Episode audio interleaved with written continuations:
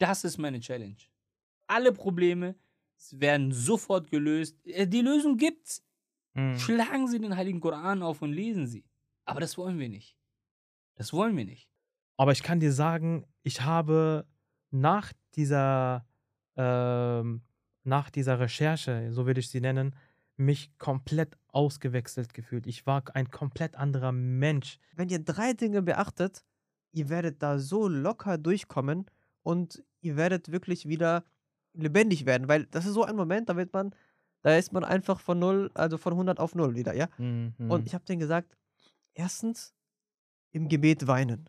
Weint einfach im Gebet, weil ihr seid dann näher an Gott. ich glaube, die Dealer hatten früher diesen, diesen, diesen, diesen Spruch, don't get high on your own supply. So, ne? Also man hat Mhm. sich an den eigenen Drogen nicht bedient, weil man wusste, was für ein Übel das ist.